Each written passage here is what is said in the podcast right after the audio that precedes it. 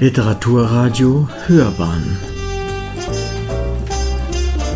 Abseits vom Mainstream Vielen Dank für die freundliche Einführung und auch die Einladung auf diese wunderschöne Burg. Das ist nochmal etwas anderes, wenn man in einem städtischen Veranstaltungsraum über den Wald redet oder tatsächlich in direkter Waldumgebung. Und ich freue mich auch sehr, dass im Programm gestern eine Waldwanderung und heute eine Waldexkursion mit inkludiert ist. Das ist dann nochmal ein ganz anderer Zugang zum Thema Wald.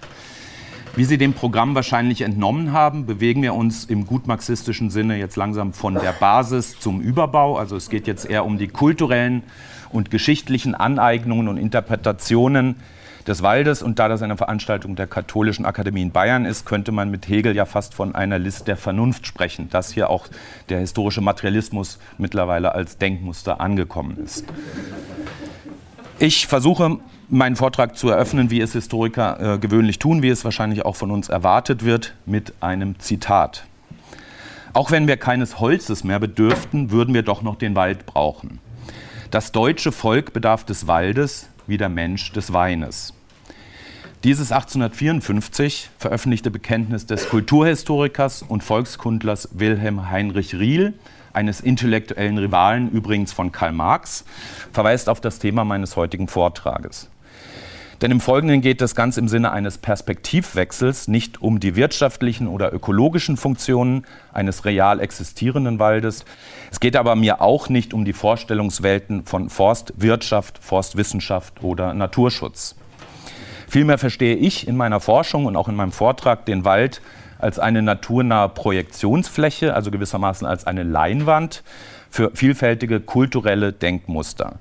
In diesem Sinne frage ich mich vor allem, wie wollten Poeten, Philologen, Publizisten und Propagandisten eine nationale deutsche Identität in einer vorgestellten, also imaginierten Waldnatur begründen. Meine Ausführungen verfolgen dabei den ideengeschichtlichen Werdegang des deutschen Waldes, und das bitte immer in Anführungszeichen zu denken, in drei Zeitschnitten. Die Romantik um 1800, der Nationalsozialismus von 1933 bis 1945 sowie schließlich die Entwicklungen von der Nachkriegszeit bis heute. Zum Zeitschnitt 1 Romantische Wälder. Romantische Dichter und Denker verknüpften zu Beginn des 19. Jahrhunderts auf unterschiedliche Weise Natur, Wald und Nation Deutschtum. Ihr politisches Bewusstsein war bestimmt von den Nachwirkungen der Französischen Revolution, wie dem Ende des Heiligen Römischen Reiches deutscher Nation 1806, der Besatzungspolitik Napoleons und den sogenannten Befreiungskriegen gegen Frankreich von 1813 bis 1815. Sie merken, Historiker lieben nicht nur Zitate, sondern auch Daten. Das im Wald gesehene Ideal einer natürlichen Harmonie stand dabei gegen eine Realität von Spaltungen, religiöse Spaltungen, soziale Spaltungen und territoriale Spaltungen. Gemeinsam war diesen, und das ist wichtig zu betonen, städtischen romantischen Intellektuellen die Sehnsucht nach Merkmalen einer gemeinsamen Identität sowie die Abgrenzung gegenüber dem nachrevolutionären Frankreich. Die deutsche Eiche, auch das bitte immer in Anführungszeichen zu denken, und der deutsche Wald boten willkommene und vieldeutige Sinnbilder, um ungeachtet der historischen Erschütterungen eine althergebrachte Beständigkeit, eine Tradition des Volkes zu behaupten. Damit können die Kriege gegen Napoleon von 1813 bis 1815 als Geburtsstunde des deutschen Waldnationalismus gelten oder wie ich das in meiner Dissertation formuliert habe, als Geburtsstunde des Silva-Nationalismus, weil Historiker lieben auch lateinische Begriffe, die schwer zu verstehen sind. Erhebliche Bedeutung kam dem Wald unter anderem im damals weit verbreiteten Werk des Frühromantikers Ludwig Tieck zu. 1773 bis 1853 hat er gelebt. Während äh, der Jugend war Tieck enthusiastischer Unterstützer der Französischen Revolution gewesen. Er entwickelte sich später aber zu einem Kritiker der napoleonischen Machtpolitik und zum Verteidiger einer deutschen Tradition. Sein Interesse an nationalen Fragen im engeren Sinne erreichte einen Höhepunkt in den Jahren der militärischen Auseinandersetzung mit Frankreich 1813 bis 1815. Den Wald beschworen Tiecks Gedichte, Märchen und Novellen, Dabei wohl gerade deswegen als eine gelegentliche Zuflucht, weil der gebürtige Berliner Tieck zeitlebens in Städten zu Hause war. Eine besondere Wirkungsgeschichte hatte seine bekannteste Wortfindung, Ihnen allen vertraut, in dem 1796 erschienenen Kunstmärchen Der blonde Eckbert. Ich zitiere, Waldeinsamkeit, die mich erfreut, so morgen wie heut, in ewiger Zeit, oh wie mich freut, Waldeinsamkeit. Das ist das Lied des Vogels aus, der, aus dem Kunstmärchen Der blonde Eckbert. Tieck wandelte die Formel, die sich als erfolgsversprechend erwies, bald ab zur unter anderem, nur einige Zitate hier, Grüneneinsamkeit, Bergeinsamkeit, Tanneneinsamkeit oder Taleinsamkeit. Andere Dichter machten sie schnell zu einem fast bedeutungsleeren Gemeinplatz romantischer Trivialliteratur. Angesichts eines solchen wirklich inflationären Gebrauchs des Begriffs Waldeinsamkeit war Estig selbst, der in seiner späteren satirischen Novelle Waldeinsamkeit von 1841 diese als so wörtlich verdammte, nichtswürdige Waldeinsamkeit aufs Korn nahm. Ausdrücklich nationalpolitische Bedeutung schrieb Tieck der Baumwelt vor allem in den bewegten Jahren der Kriege gegen Napoleon zu. So etwa in einem Gedicht an einen Liebenden im Frühling 1814, ich zitiere, Sieg und Freiheit blühen die Bäume, Heil dir Vaterland erschallt, jubelnd durch die grünen Räume, Freiheit braust der Eichenwald.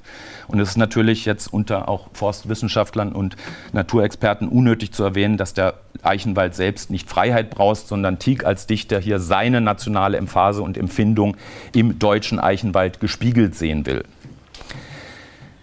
Selbst unter den mehrheitlich naturseligen, also waldseligen Romantikern besaß der vielgelesene Poet Josef von Eichendorff 1788 bis 1857 eine Sonderstellung als Sänger des deutschen Waldes.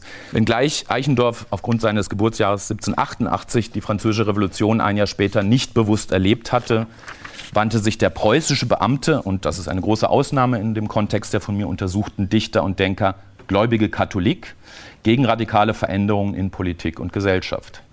1813 meldete er sich tatsächlich als Freiwilliger gegen Napoleons Armeen, ohne aber im Kampf zum Einsatz zu kommen. Dieser Kampf mit Frankreich war ihm eine Neuauflage des antiken Konflikts der Germanen mit Rom. Und wir hatten vorhin schon Tacitus erwähnt mit der Germania. In einem anderen Werk, den Annalen, beschreibt Tacitus eben eine Schlacht in einem sogenannten Teutoburger Wald zwischen germanischen Kämpfern und römischen Truppen, die mit der Niederlage von Varus endet und die dort in, zumindest in der Nachinterpretation späterer Jahrhunderte als eine Geburtsstunde deutschen Freiheitsdenkens interpretiert werden konnte. Eichendorff wuchs auf einem ländlichen Adelsgut in Schlesien auf, war aber danach dann Zeit seines Berufslebens in Städten zu Hause, unter anderem in Berlin, Breslau und Königsberg. Seine waldreichen Gedichte lassen sich daher lesen als eine Erinnerung an die Kindheit, und eine Flucht aus der ungeliebten Residenzstadt. Neben den oft besungenen schönen grünen Idyllen finden sich bei Eichendorff auch weit weniger bekannte dunkelschaurige Schreckensbilder.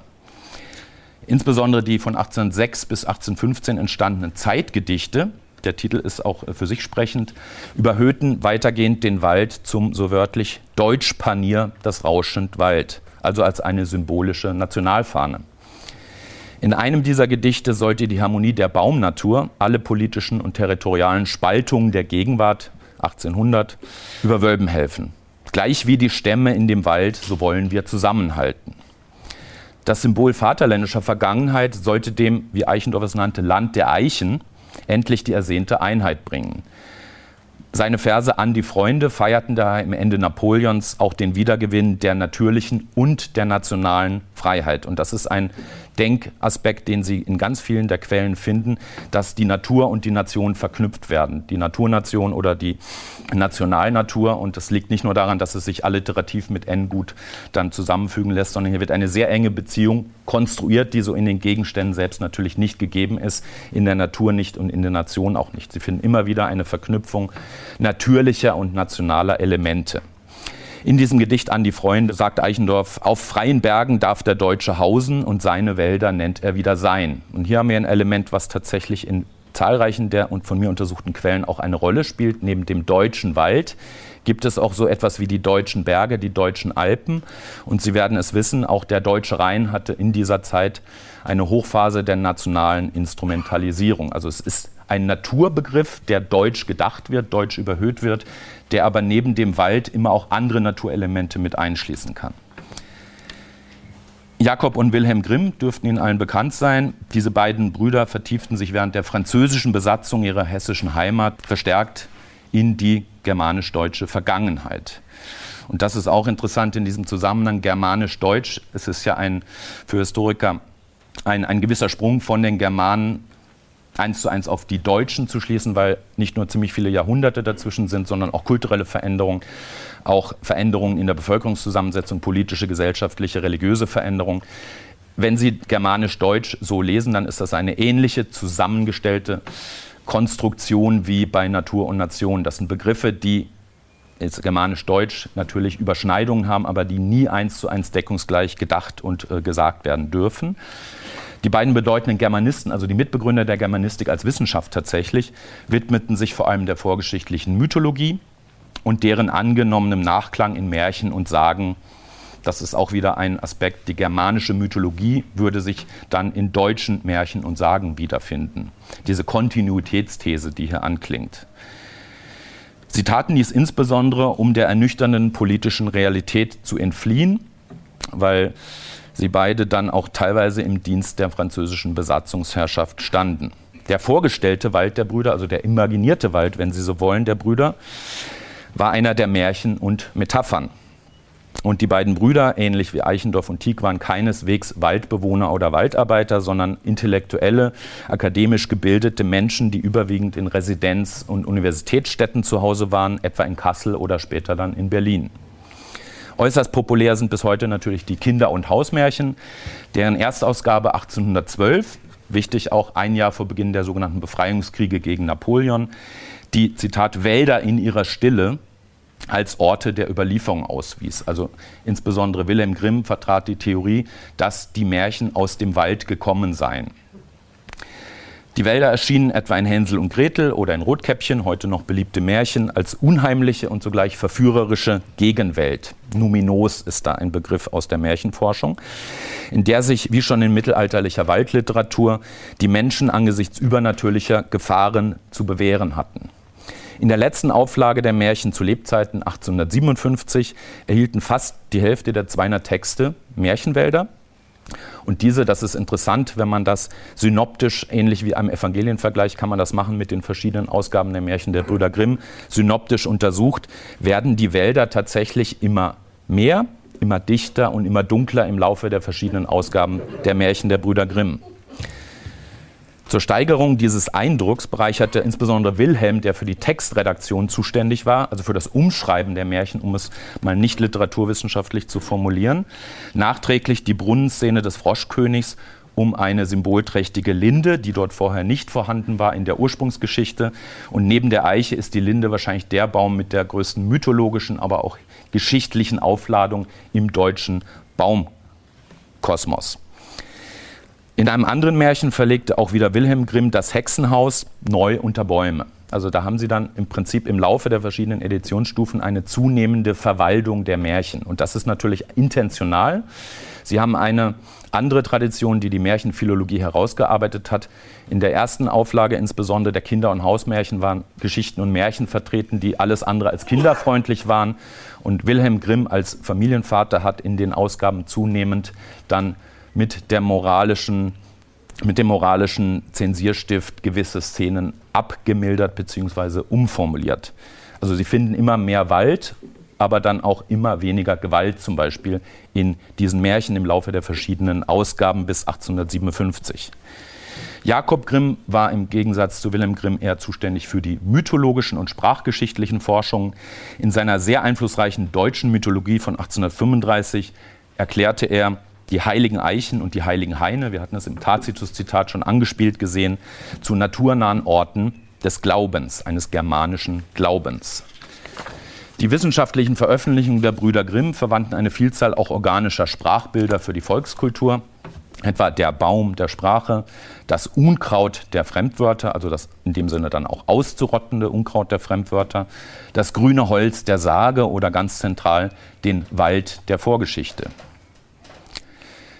Während der Kriege gegen Napoleon zählte auch Ernst Moritz Arndt zu den wichtigsten Denkern und Publizisten. 1769 bis 1860 hat er gelebt. Der Greifswalder und später dann Bonner Geschichtsprofessor stachelte die Bevölkerung mit Artikeln, Broschüren und Flugblättern zum Kampf gegen Frankreich an. Seine populären Schriften waren bestimmt von einem unkritischen Idealbild einer germanisch-deutschen Kultur und Sprache, enthielten aber als Kehrseite auch Feindbilder des Franzosen, des Juden und des Slawen. Und das ist eine sehr spannende Erkenntnis der Nationalismus- und Vorurteilsforschung, es ist immer einfacher, sich zu definieren, nicht im positiven Sinne, was eint uns, sondern was grenzt uns ab von anderen. Also es ist einfacher zu sagen, was haben wir, was uns von Frankreich als direktem Nachbar und machtpolitischem Konkurrenten unterscheidet, als sich die schwierige Frage zu stellen, was eint uns, insbesondere, wie ich angesprochen habe, in der Zeit nach 1800, wo die deutschsprachigen Territorien eigentlich in keiner Beziehung als einig verstanden werden können, weder im religiösen Sinne, noch im sozialen Sinne, noch im politischen Sinne und auch im sprachlich und kulturellen Sinne. Arndt versuchte auch unter Berufung auf antike und frühneuzeitliche Klimatheorien ethnische Klischees und natürliche Landschaften direkt aufeinander zu beziehen. Also dass eine Landschaft und ein Klima eine Bevölkerung präge und das dann sich fast vererbe in den künftigen Generationen.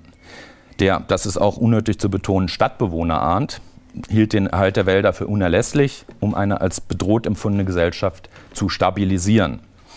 Für den Propagandakrieg entwickelte er eine radikal nationalistische Poesie von Blut, Eichen und Leichen. Und Sie merken, Eichen und Leichen reimen sich wunderbar.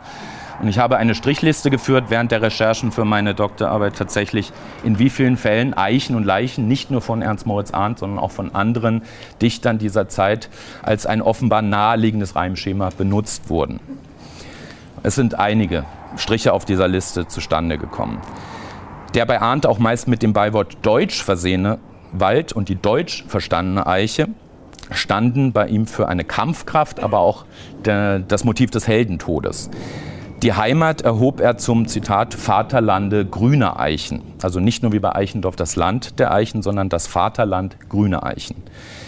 In Arndts Publizistik garantierte eine nordisch verstandene Waldnatur, also skandinavisch verstandene Waldnatur, das Fortbestehen eines freien Volkes, wohingegen er Italien verunglimpfte als Land der Zitronen und der Banditen. Und das ist eine, wie Sie merken, direkte Anspielung an Wilhelm Meister von Goethe, das Land, wo die Zitronen blühen und die Orangen glühen.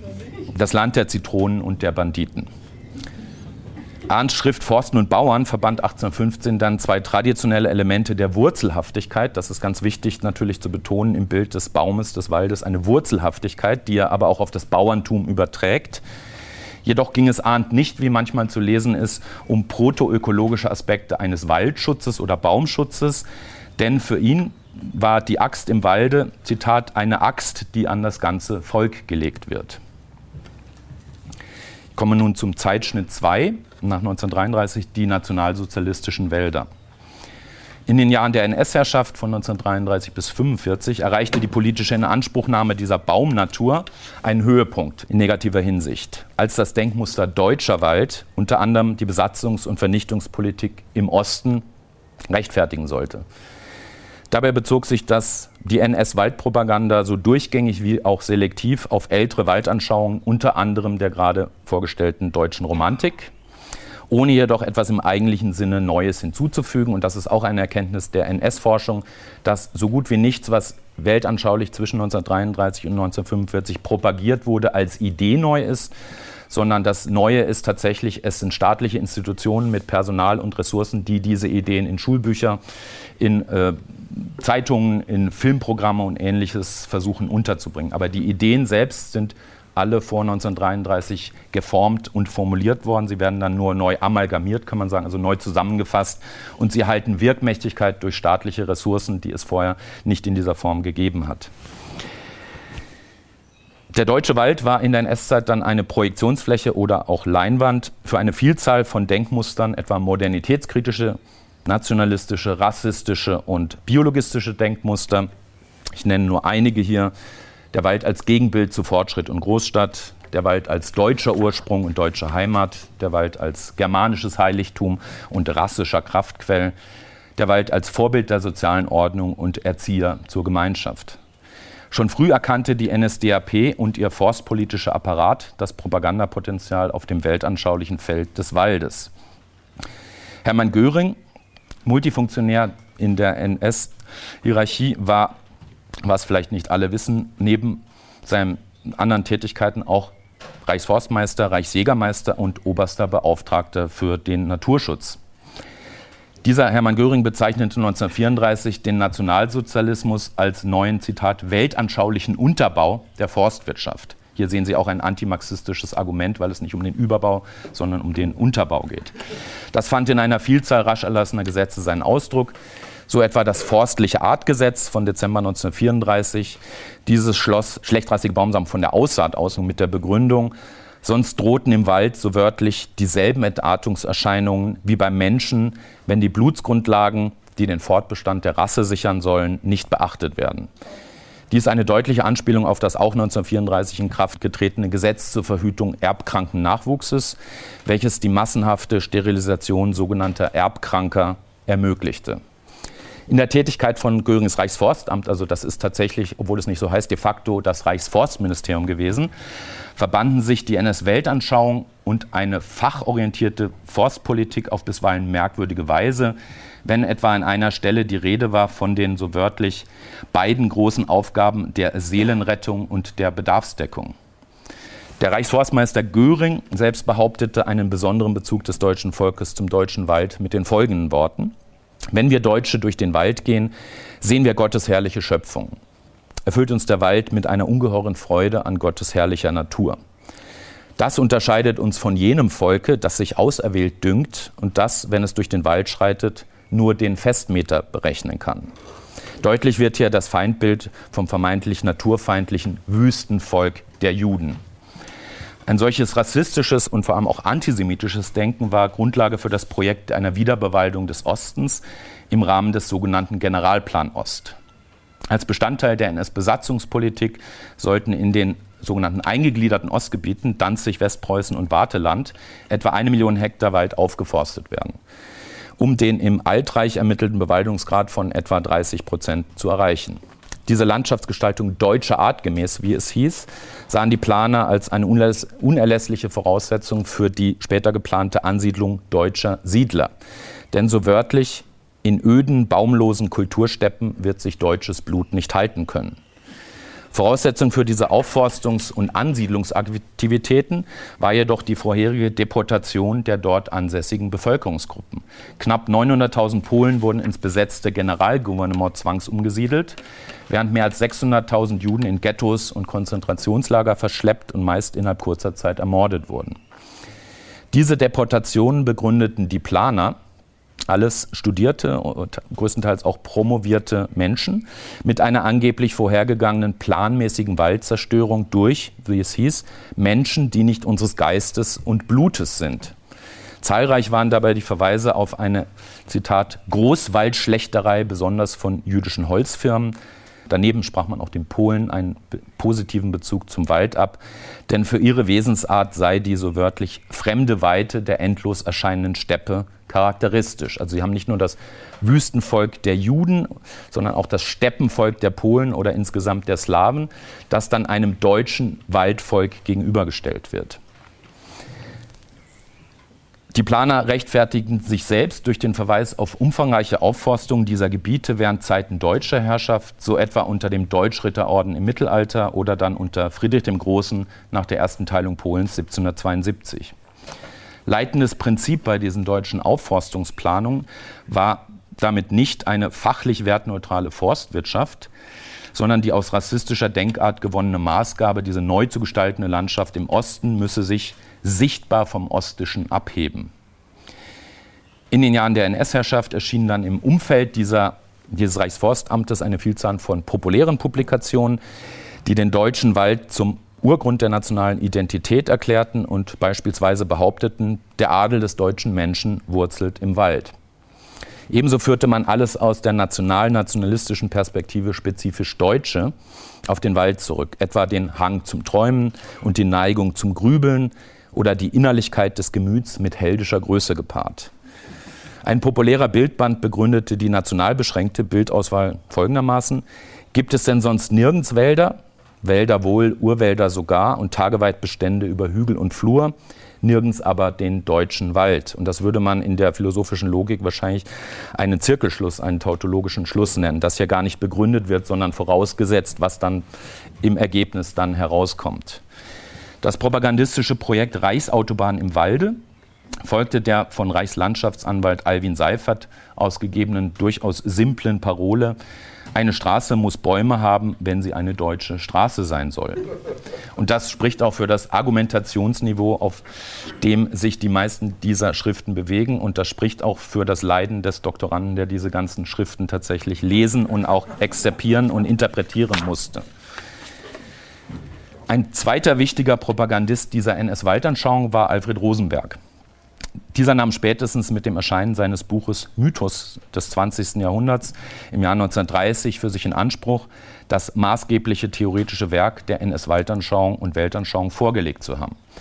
Im Machtgefüge des NS-Staates versah er die Funktion eines Chefredakteurs des Völkischen Beobachters, also der Parteizeitung, aber auch eines Beauftragten des Führers für die Überwachung der gesamten geistigen und weltanschaulichen Schulung und Erziehung der NSDAP samt angeschlossener Gliederungen, und wenn Sie sich mit bürokratischen Vorgängen auskennen, können Sie aus der Länge des Titels auf die Menge an Kompetenzen durchaus schließen. Also dass dieser Titel ihm verliehen wurde, um ihn zu entschädigen für eine im NS-Gefüge nicht so zentrale Rolle, wie sie Alfred Rosenberg gerne gehabt hätte, insbesondere in der direkten Konkurrenz natürlich mit dem schon erwähnten Hermann Göring. In Rosenbergs Bemühungen um eine kulturelle Umsetzung seiner weltanschaulichen Position spielte eine zentrale Rolle die 1934 durch eine Fusion ins Leben getretene nationalsozialistische Kulturgemeinde NSKG, die unter anderem aus der Fusion entstand einer vorher existierenden Gruppe äh, von Theaterbesuchern und äh, aus dem nationalsozialistischen Kampfbund für Kultur, wenn ich es richtig in Erinnerung habe. Diese NSKG wollte einer durch die künstlerische Moderne vermeintlich unterdrückten deutschen Kunst, was auch immer das genau sein mag, wieder die ihr zukommende Geltung verschaffen. Die dafür gewählten Mittel waren neben Kampagnen gegen als undeutsch verunglimpfte Künstler, also meistens jüdisch verunglimpfte Künstler, vor allem in Eigenregie organisierte Veranstaltungen und selbst in Auftrag gegebene Kulturproduktionen. So veranstaltete die Organisation 1936 in Berlin eine Kunstausstellung unter dem Titel Der Wald die anhand von Gemälden, Grafiken und Plastiken nur deutscher Künstler das, Zitat, vom deutschen Wesen untrennbare Erlebnis des Waldes, Zitat Ende, präsentierte. Der abendfüllende Kulturfilm Ewiger Wald verdient als die mit Abstand aufwendigste Kulturproduktion dieser NSKG nun besondere Beachtung. Das erklärte Ziel war es mit diesem Film, eine gleiche Schicksalskurve, wie es hieß, von deutschem Wald und deutschem Volk detailliert zu belegen. Dafür unternahm dieser Film aus der Waldperspektive eine nationalsozialistisch motivierte Neuinszenierung der gesamten germanisch-deutschen Geschichte. Hier haben wir wieder die Idee einer Kulturkontinuität. Der Film variierte und wiederholte im Grunde immer nur die eine immer gleiche Botschaft: Waldvernichtung meint Volksvernichtung, Wiederaufforstung ist gleichbedeutend mit Zitat völkischer Wiedergeburt. Daneben kontrastierte der Film die seit germanischer Zeit waldverwurzelten Deutschen mit den wald- und deutschfeindlichen Völkern, Zitat, auf ewiger Wanderschaft. Das natürlich auch ein ganz klares Anspielen auf antisemitische Stereotypen, wie sie seit dem christlichen Antijudaismus in der Figur des Erhasfer des ewigen wandernden Juden sich kristallisiert hatten. Die Begleitpropaganda zum Film erklärte weitergehend die natürliche Ordnung des Waldes zum Vorbild für die gesellschaftliche Ordnung des Volkes diese Gleichsetzung, also über das bildlich-metaphorische hinaus, wirklich eine Gleichsetzung von Natur und Geschichte erfolgte, indem man sich auf vermeintliche Naturgesetze berief. Und wir haben vorhin ja auch schon gehört, was dann im Sprachgebrauch ein Naturgesetz sein mag und was dann in der wissenschaftlichen Perspektive auch ein Naturgesetz sein kann. Zitat, wer nach den Gesetzen des Waldes lebt, wird am Wesen des Waldes genesen und ewig sein.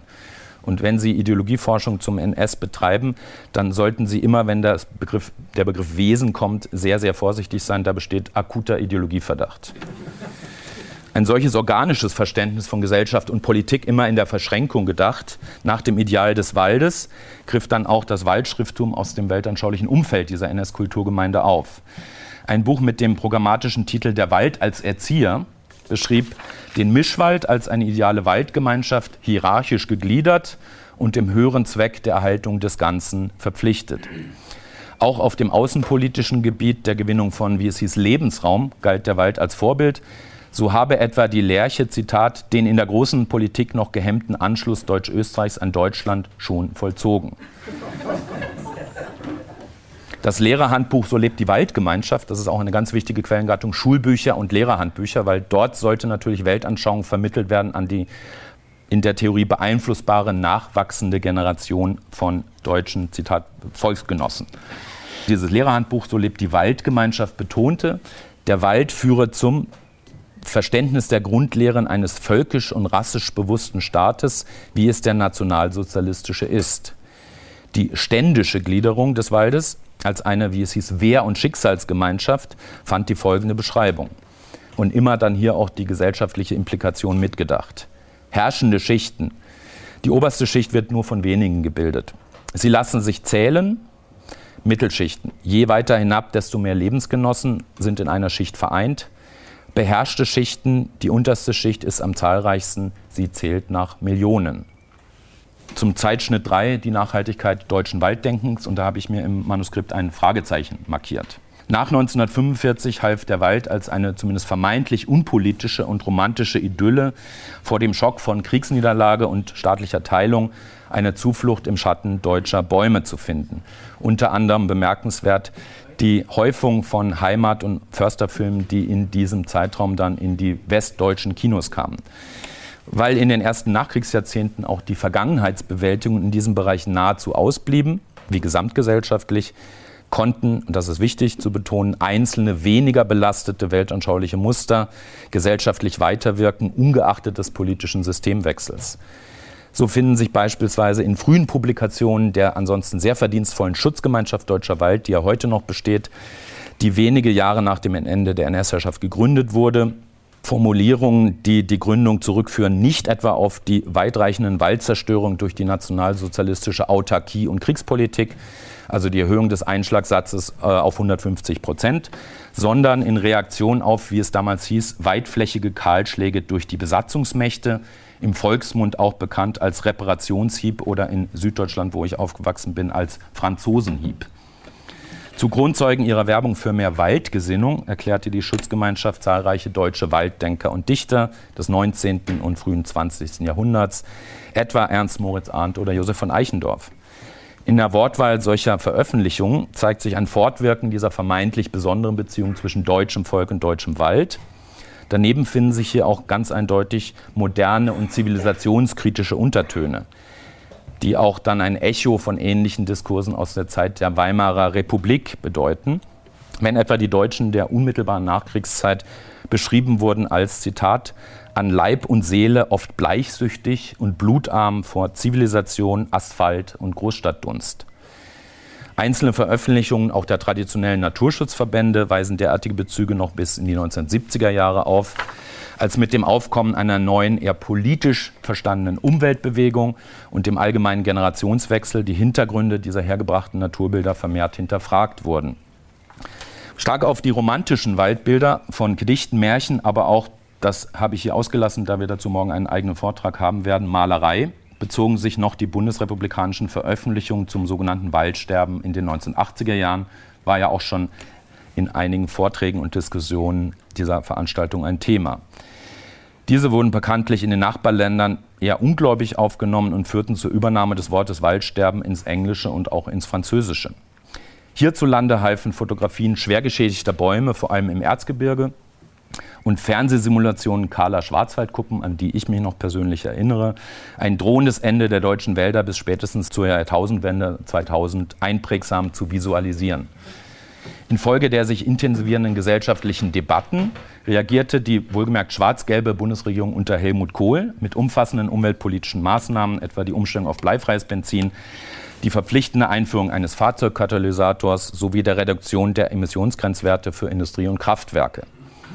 Die Forstwissenschaft selbst profitierte von einem enormen Mittelzuwachs für Forschungsprojekte zu Ursachen und Folgen der Waldschäden, darunter die jährlichen Waldschadensberichte, später dann semantisch optimiert zu sogenannten Waldzustandsberichten, wie sie auch heute noch heißen.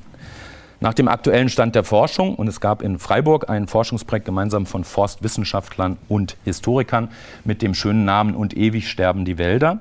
Also nach dem aktuellen Stand der Forschung waren die damals zu verzeichnenden Waldschäden durchaus gravierend, insbesondere regional durchaus gravierend, standen aber in keinem Verhältnis zu der sich daraus entwickelnden emotionalen Diskussion in Medien, Politik und Öffentlichkeit unter dem Stichwort erst stirbt der Wald, dann stirbt der Mensch.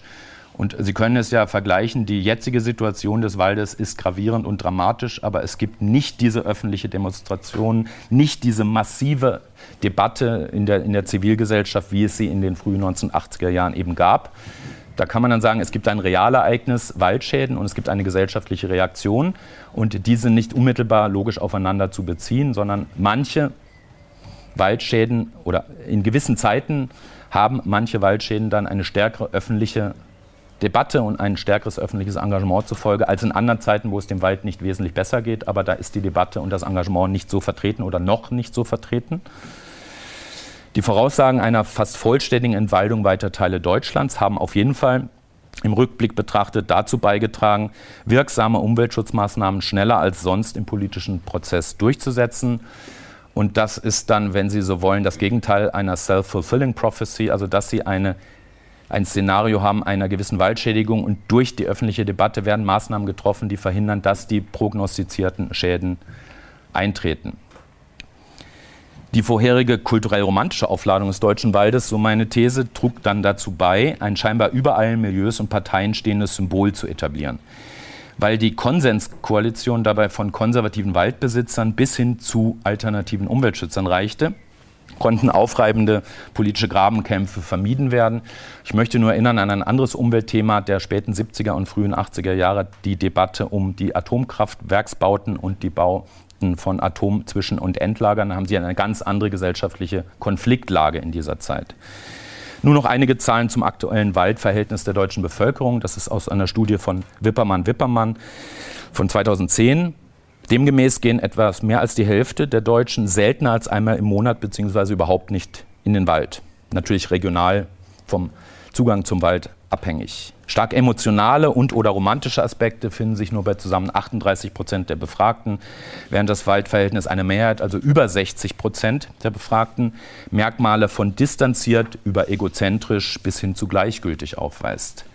Zu den häufig genannten Vorzügen des Waldes gehören Naturerlebnis und Erholung, am unteren Ende der Skala rangieren Mystik und Action. In der Studie keine Erwähnung finden explizit nationale Bezüge der Identitätsstiftung, wie sie während der romantischen und auch der nationalsozialistischen Zeit einflussreiche Poeten, Philologen, Publizisten und Propagandisten stark gemacht hatten. Und nun komme ich ganz kurz zu drei Schlussbemerkungen. Ideengeschichtlich, und das ist meine Profession als Ideenhistoriker, ideengeschichtlich erscheint dieser deutsche Wald als ein wesentlich von der Romantik um 1800 begründetes Denkmuster, welches dann ständig weitere Facetten hinzugewann, ohne etwas gravierend Neues hinzuzugewinnen. Dies erlaubte immer ausgewählte Bezugnahmen auf einzelne dieser Facetten, ebenso wie deren tagespolitisch bedingte Nutzung und Weiterentwicklung, dies besonders während der Zeit des Nationalsozialismus, ohne viel Rücksicht auf die ursprünglichen Zeithintergründe der Romantik. Derartige Zuschreibungen liegen aber selbstredend nicht in der Waldnatur begründet. Bäume mögen zwar Vorlieben in puncto äh, Boden- und Klimabedingungen haben, sie vertreten aber weder politische Meinungen noch äußern sie national-ethnische Präferenzen. Das ist tatsächlich eine Denkform, die in den Quellen dieser Zeit immer wieder auftaucht, dass die Bäume selber mit dem Menschen zusammen etwas wollen in politisch-gesellschaftlicher Hinsicht. Zweite Schlussbemerkung, der vorgestellte deutsche Wald wies im Zeitverlauf immer weniger Bezug auf zu dem auf breiter Fläche wachsenden monokulturellen Realwald. Schon während der Entstehung des waldromantischen Denkens zu Beginn des 19. Jahrhunderts hatte sich die vorgestellte Laubwaldwildnis in einem deutlichen Kontrast zur forstlichen Entwicklung befunden, in welcher ökonomische Effizienz und statistische Erfassbarkeit der Nadelholzpflanzung mehr und mehr vorherrschten. Indem dieser Widerspruch im Zeitverlauf noch an Schärfe zunahm, kam dem Denkbild eines deutschen Waldvolkes eine immer stärker nostalgische Funktion der Kompensation zu. Und bezeichnenderweise ist das Denkbild eines deutschen Waldvolkes geprägt worden und nicht eines deutschen Forstvolkes. Dritte Schlussbemerkung. Heute ist die Weltanschauungsnatur des deutschen Waldes als ein explizites Nationalsymbol, ich möchte hinzufügen, zum Glück nicht mehr relevant. An die Stelle der über mehrere Generationen vollzogenen Denkarbeit am Waldideal traten zunehmend Aspekte wie die Freizeitgestaltung im oder die Umwelterhaltung durch die Bauernnatur. Mittlerweile bezieht sich die Notwendigkeit einer tiefgreifenden Verwurzelung auch zum Glück nicht mehr auf eine Widerstandsfähigkeit gegen vermeintliche Feindvölker wie Juden oder Slawen, sondern gegen reelle Sturmgefahren infolge des zu erwartenden und teilweise auch schon eingetretenen Klimawandels. Erneute waldanschauliche Aufladungen verhindern könnte für die Zukunft ein demokratischer und rationaler Natur- und Waldbezug, der Entwicklungen wie die von mir gerade beschriebenen weiterhin kritisch reflektieren müsste. Vielen Dank für Ihre Aufmerksamkeit.